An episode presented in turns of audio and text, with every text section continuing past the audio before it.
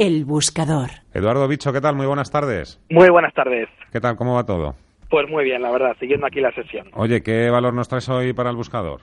Bueno, el valor es el EGNOR, es un valor que, a pesar de estar en una fase correctiva en, las últimas semanas, en los últimos meses, parece que la corrección está llegando a su fin. Hemos visto cómo ha consolidado niveles de 12 euros, un nivel donde además técnicamente se cruzan las medias de 60 y 200 sesiones al alza y por lo tanto creo que va a ser capaz de mantener ese nivel de soporte importante como es, son los 12 euros y de ser así el, el objetivo de subida sería los máximos anteriores establecidos en 13 y medio. O sea que creo que puede tener un 10, un 12% de, de potencial de subida desde los niveles actuales y por lo tanto creo que es una buena alternativa para comprar ajustando el stop a la pérdida de esos 12 euros. Pues ahí nos lo apuntamos. Eduardo Bicho, analista independiente, muchas gracias. Muchísimas gracias a vosotros.